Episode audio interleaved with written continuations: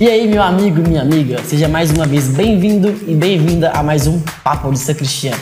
Meu nome é Marcos, mais uma vez com os meus amigos Bruno, Padre Samuel e o Davi, recebemos hoje uma importante visita da Bárbara. Obrigada pela oportunidade.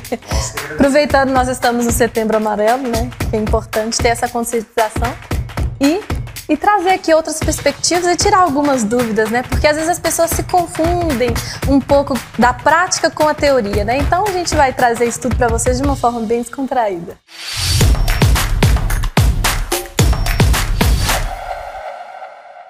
Então, como a Bárbara já disse, nós estamos no Setembro Amarelo, foi, que é um mês de prevenção ao suicídio, né? E no Brasil começou em 2015, foi isso mesmo, Bárbara? Exatamente. Na verdade, o Setembro Amarelo inicia com um jovem que chamava Mike, ele tinha 17 anos e ele tinha um Mustang, né? Ele comprou esse Mustang e era um carro que ele gostava muito, né? Você sabe que adolescente às vezes arruma alguma fixação e tem que fazer alguma também, coisa. Todo mundo gosta do seu carro, né? Eu queria ter um Fusca, não amarelo, mas um Fusca. Então, esse jovem pega esse carro, né, que era um Mustang amarelo, como eu já disse, ele restaura esse carro e ele é conhecido lá na cidade onde eles moravam é, por conta de andar sempre com esse carro. E num certo dia os pais dele chegam em casa, era no dia 8 de setembro, e encontra esse filho morto dentro desse carro. E ele foi, ele cometeu suicídio, né? Se deu um tiro e tinha um, um bilhete escrito: Mãe, pai, me perdoem, eu amo, eu amo vocês. E pedindo para eles não se culparem também. Então, a partir daí, é, no velório dele, no sepultamento, chegou alguns amigos e eles começaram a distribuir bilhetes amarelos escritos, escrito assim: é, se preciso, peça ajuda. E aí iniciou essa campanha, né? Então, os pais foram convidados a falar sobre a prevenção do suicídio e começaram com essa caracterização de andar com essa fita amarela em homenagem ao filho, que era muito querido e muito estimado. A morte ali assumiu uma força de ressignificação. Acho que aí, por si só, tem uma vocação muito bonita dessa, dessa campanha. É fazer da morte despertar a vida. É profundamente pascal, eu diria. Né? O Mike, né, para tirar a sua dor ele, ele conseguiu, assim, claro que é um desejo que ele continuasse vivo, Sim. enfim. Mas a partir disso, que outras pessoas fossem ouvidas também, né? É, que elas, outras pessoas tivessem a dor, assim, ser atendida, sabe? Exato. A sociedade, a sociedade atual costuma silenciar, nos, nos silencia e nos, é, e nos leva a silenciar esses Já foi um tabu, inclusive, dentro da igreja. Alguns ainda acham que no caso de suicídio a gente não pode fazer exéquias. É uma coisa que não tem nada a ver uma coisa com a outra. É justamente isso. É interessante você colocou. Ser silenciado também. Quando as coisas estão muito distantes da gente, a gente às vezes não toma conta ou não dá importância. É, e é, eu vejo nesse essa promoção dessa campanha, né, de Setembro Amarelo, é, como a Bárbara comentou, né, acontecido em, em, em, setembro, mas que seja uma consciência que todos nós tomemos também, é para todos os meses, todos os dias, todas as nossas épocas, de que existem pessoas perto de nós que sofrem, né? E elas sofrem muitas vezes caladas, e essas coisas podem ir aumentando e tomando uma proporção que é, chegam a tragédias dessa forma que se você não percebe, não acompanha, você fala assim, não, mas foi do nada. E eu acredito que não, né? Não é do nada que acontecem essas coisas. Hoje a gente fala ansiedade, acho que virou um tema muito modinha, assim, mas a gente de fato não sabe o que é ansiedade. A gente pode discutir também, né? Já que estamos no setembro amarelo, discutir de fato o que é ansiedade. É impossível se falar de ansiedade sem que você pegue também o estresse e o medo, né? E na verdade o estresse é um medidor dessa ansiedade. Então, desde lá dos, dos, dos homens, né, de, das, dos homens das cavernas, né, a gente foi criado assim de uma forma para que fosse caçar. Ele tinha que caçar, ele tinha que procurar o alimento, né? E como que ele ia enfrentar aquilo? Então tinha que ter algum marcador que indicasse que algo estava errado. Por exemplo, quando a gente vai atravessar a rua, né, você tem que olhar para um lado e para o outro. Ela é um marcador então de ameaça, se te escutei bem. Sim. É, diante né, de, de, um conflito, um marcador de ameaça. Então, quer dizer, a origem é boa. Sim, né? Esse, esse ponto, pelo menos a princípio, que a sociedade ela toma uma dimensão muito maior, né? Que acho que é o que traz o problema. Mas em, acho que em natureza, né? Em, na, nas questões é, hormonais e que provocam o ser humano a sentir aquilo, ela é bom. Afinal de contas, nós somos frutos, nós somos filhos, na verdade, né?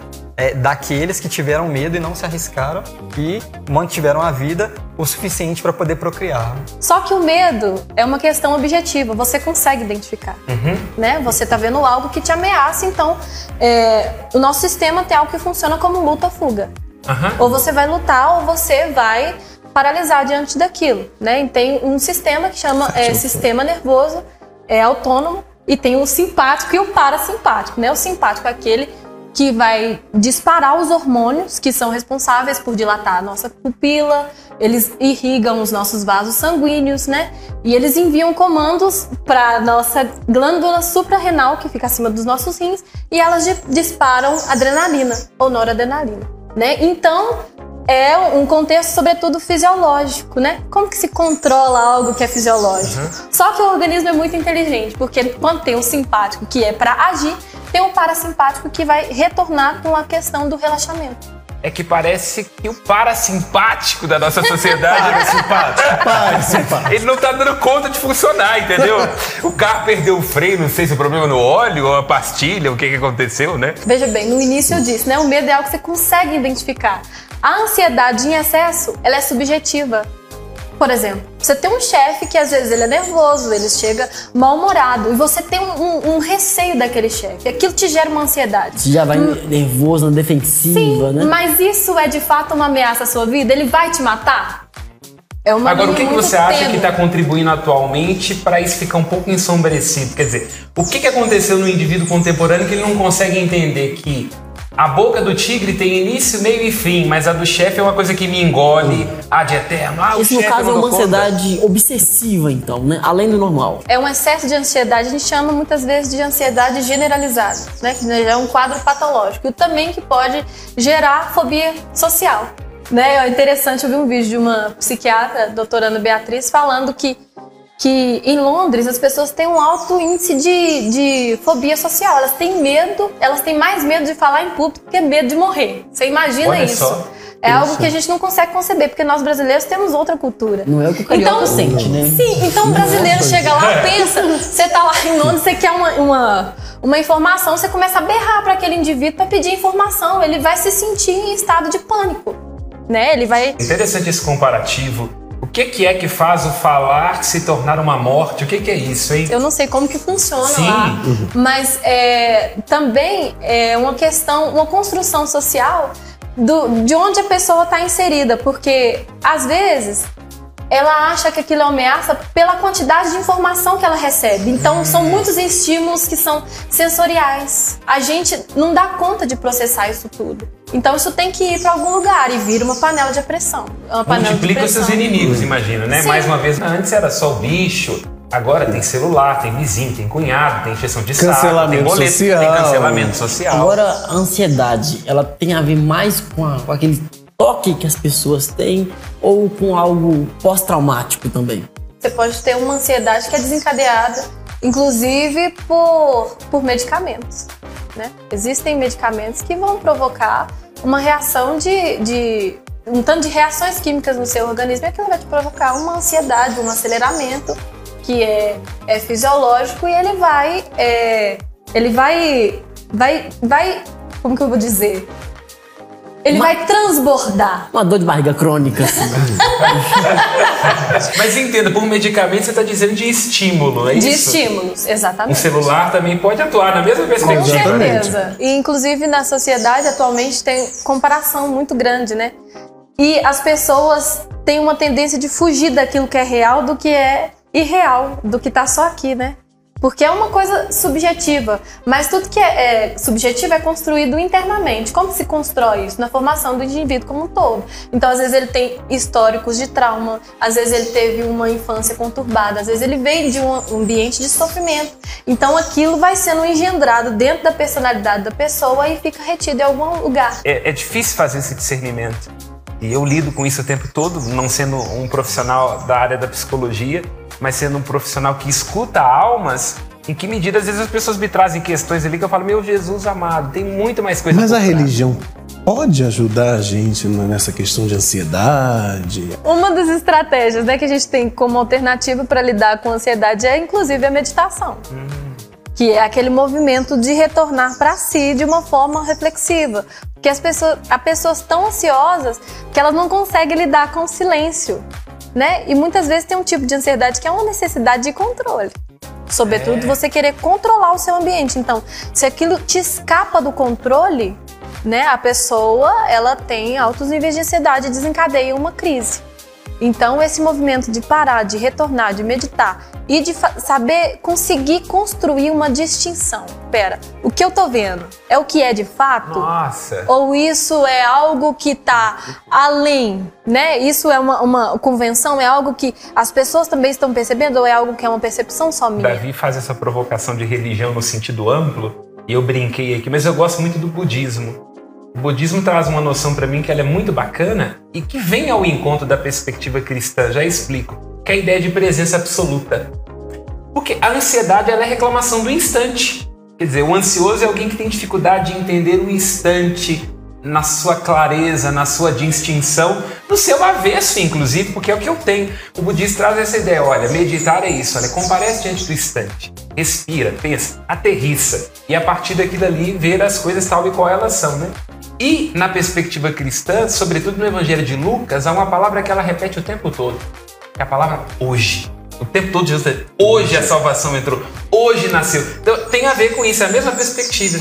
É a ideia de perceber esse hoje como lugar onde a eternidade me toca. E por que, que esse hoje é importante, sobretudo no Evangelho de Lucas? Porque para Lucas tem um fator ansiogênico que é terrível, que é a busca pelo dinheiro e pelo sucesso. Olha, isso é o que jogar, jogou Zaqueu Gera no buraco. bastante ansiedade, Isso né? é o que acabava com os fariseus. Lucas está o tempo todo dizendo: toma cuidado com a ganância. A vida do homem não consiste na abundância de bens. Aí, hoje, o que é hoje, o que você precisa hoje, o que é necessário hoje, esse hoje é o lugar onde a eternidade nos toca. Inclusive, este hoje me ajuda a perceber o outro, a sua indigência, na sua fraqueza, a dispor de mim, a investir tempo, pensando um pouco que eu estou perdendo, mas entregando o tempo como uma oferta. Então eu diria que, e eu repito isso muito nas minhas homilias, olha, a fé verdadeira me ensina a comparecer diante de mim. Na medida em que eu sou de mim mesmo, eu posso me entregar a Deus. E ao me entregar a Deus, Ele continua me devolvendo a mim. Né? Que é o contrário dos bens e das ansiedades. Eles nos pedem, nos sequestram e a gente se perde da gente. Sobretudo porque também em Eclesiastes, né, há um tempo para todas as coisas. E se fala assim muito, né? Tipo assim, de, nos dias de hoje, mudou. O que, que mudou, né? Eu diria que é um bombardeio de tantas coisas para poder fazer, para poder resolver. Você tem que dar conta de muita coisa, você tem uma pressão social, uma pressão de família, uma pressão, sei lá, você olha e vê que, ah, fulano de tal, ele faz tantas coisas, ele já tem, sei lá, ele fala cinco línguas diferentes, então não fala nem a primeira, então eu tenho que falar, mas eu também tenho que cuidar da minha família, eu também tenho que trabalhar, eu tenho que estudar, eu tenho que descansar, eu tenho que me divertir, eu quero estar com a minha galera. É tanta coisa que você fala assim, não aguenta. Tem como diferenciar o estresse da ansiedade? É, Na verdade, é igual eu eu disse inicialmente, né? Que o estresse é- são as reações bioquímicas que você consegue mensurar. Então, a ansiedade parte do, do princípio que é subjetivo, que é algo que está para além do indivíduo, que é um meio que ele um medo que ele internalizou. Né? E que aquilo, o que eles usam na teoria cognitivo comportamental, que são crenças disfuncionais, né? Então, é, às vezes as pessoas têm crenças centrais que elas foram ensinadas a partir da educação, a partir de onde, com quem que ela conviveu. Então, essas crenças estão disfuncionais. Então, é precisa que, que haja um equilíbrio do que é e do que de fato precisa ser, né? Para que a pessoa viva bem esse equilíbrio. E o estresse nada mais é que aquela reação que eu disse é, do disparo de, de adrenalina, né? Da- Do, do luta e fuga, da, da pupila dilatar. Mas começávamos né, o programa falando, né, motivados também por essa campanha do Setembro Amarelo. É, e falando assim dessa ansiedade, é, hoje, vamos falar assim de forma concreta, né, iniciou no, no Brasil, nos Estados Unidos, estamos no Brasil hoje. Pessoas que estão em crises de ansiedade muito grandes, estão em problemas é, psiquiátricos, não sei como é que poderia chamar isso. Psíquicos ou psiquiátricos, né? muito tensos Depende do diagnóstico. de instante, de agora, assim. Hoje a gente tem alguma coisa que a gente pode é, procurar, assim, alguma fonte, algum recurso? Como recurso, quando a pessoa tá. Existe no Brasil é o que chama de, de CVV, né? Que é o Centro de Valorização, Centro de Valorização da, da Vida. Que é um 188. Você, se a pessoa estiver em estado de crise muito. Uma crise muito grave, muito forte, ela pode ligar para o CVV e são profissionais, pessoas treinadas, né? Você entra no CVV. E é 24 horas, né? É 24 horas. E qualquer pessoa pode ir. Até se vocês quiserem se candidatarem, pode ir lá também. E eles fazem um treinamento para que você consiga ajudar a pessoa a manejar esse, essa crise, né? Para que aquilo não, não vire, por exemplo, um suicídio. Que às vezes há um, um risco né, de, de autoextermínio. Você não sabe qual o tamanho do sofrimento da pessoa, né? É algo que está tá para além dela, mas que também pode ser reduzido. E outra questão muito interessante é que a ansiedade não vai te gerar um algo que seja que não que não vai ter fim. Ela não é um ciclo que vai ter fim, porque o seu organismo não dá conta. Que aí é onde entra o, o, o parasimpático. Então, é o máximo que você pode ter de uma crise de ansiedade é, é que ela se torne uma síndrome do pânico, né? E você vai ter um ataque de pânico e ele vai durar de 20 a 40 minutos, que é um Quer dado que ela, que a gente ela tem assume objetivo. uma, uma cronicidade, mas você tem momentos ali que seriam de lampejos, onde a pessoa é devolvida a si mesma e você pode ali ter uma estratégia de. Exato. A, a- a- certeza cura, é de que assim. uma hora ou outra ela vai passar. Você pode procurar fazer outras coisas ou pode fazer esse exercício, né? Tem gente até que faz exercícios de, de contra- contar, observar o que tem no ambiente, né? Para que ela se sinta mais segura e para que ela identifica, a- identifique aquele ambiente onde ela está. Por exemplo, eu tô aqui, eu tô sentindo um, um- um nervosismo muito grande porque eu tenho que falar, porque pessoas estão do outro lado, não sei quem são essas pessoas. Mas espera aí, onde eu estou? O que eu estou fazendo? Que seria a ideia do instante. né? Esse momento do Então a ansiedade pode ocasionar um suicídio? Uma crise de ansiedade pode ocasionar um Na suicídio? verdade, ela pode ser é, Um estopim, assim, né? na- é, um estopim, mas só que ela não sozinha, entende? Vai ser uma, uma sequência cadeia, de, de, de fatores. E isso num um, um caso mais grave, né? Que esteja ali com o caso de uma depressão ou uma patologia, né? Até porque também existem depressões que são psicóticas. Então é o rompimento da realidade. É, o que, que você tem a dizer para quem tá em casa que é, tem uma ansiedade, sempre sente uma ansiedade? Como você pode aconselhar essas pessoas? procure a ajuda de um profissional, em primeiro lugar, e que é, tenha hábitos saudáveis. A alimentação é muito importante, porque nós estamos falando de um corpo que precisa de um funcionamento é, fluido para que se produzam hormônios, né? A gente precisa de produzir dopamina, serotonina, né? Que são hormônios que são reguladores e que também que, que querem dizer sobre um bem-estar corpóreo. Então, quando já, já começa essa questão biológica, você já procura fazer uma boa alimentação. Tem um exercício para aumentar essa produção hormonal, né, para que os neurotran- neurotransmissores trabalhem bem, né? Então, é, isso já é uma forma que vai aliviar um pouco os sintomas de ansiedade, né? Claro que a gente está falando de uma ansiedade patológica, né? E é lidar com ansiedade normal, tendo a percepção de que aquilo vai passar. Você tem que focar no que você precisa fazer agora de uma forma que você pense no que é real e no que está além da realidade, que é aquilo que o seu cérebro está usando para te sabotar, né? Porque a nossa mente também, nós temos vários gatilhos que estão aí para nos enganar, né? Então, saber construir essa distinção é um processo que não é muito fácil, mas também não é impossível. Se tivesse né? algo que poderia acrescentar né, nesse assunto, nessas questões todas, é que uma que quando a gente está em, em problemas muito graves, assim, tensões muito grandes, é, essas coisas têm sempre um ciclo, elas sempre mudam, elas sempre passam, sabe? Eu acho que é uma coisa muito importante da gente ter em mente. É, para cima de toda tempestade, de toda nuvem, de todo céu nublado, existe um sol. O sol brilha muito forte, sabe? Às vezes a gente passa por momentos de escuridão, momentos de tristeza, momentos de dificuldade mesmo. Mas é, para quem nos ouve, para quem, quem acompanha o Papo de Sacristia, é, você é importante para outras pessoas também, sabe?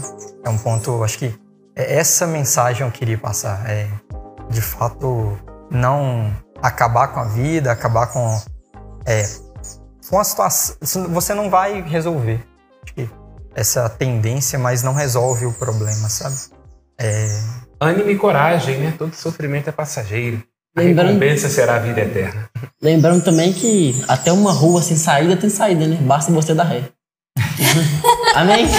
A todos vocês que nos acompanham no canal Mãe Piedade, sejam muito bem-vindos a mais um Papo de Sacristia. Eu espero que vocês estejam curtindo aí do outro lado, né? A gente que traz muitas polêmicas, que traz muitas questões atuais a serem abordadas e que trazemos mitos e verdades também. Então, você curta e compartilha, manda pra tia, manda pro tio, manda pra todo mundo e aproveitem, dialoguem também entre si e aproveitem e utilizam do Papo de Sacristia como uma oportunidade de novas reflexões.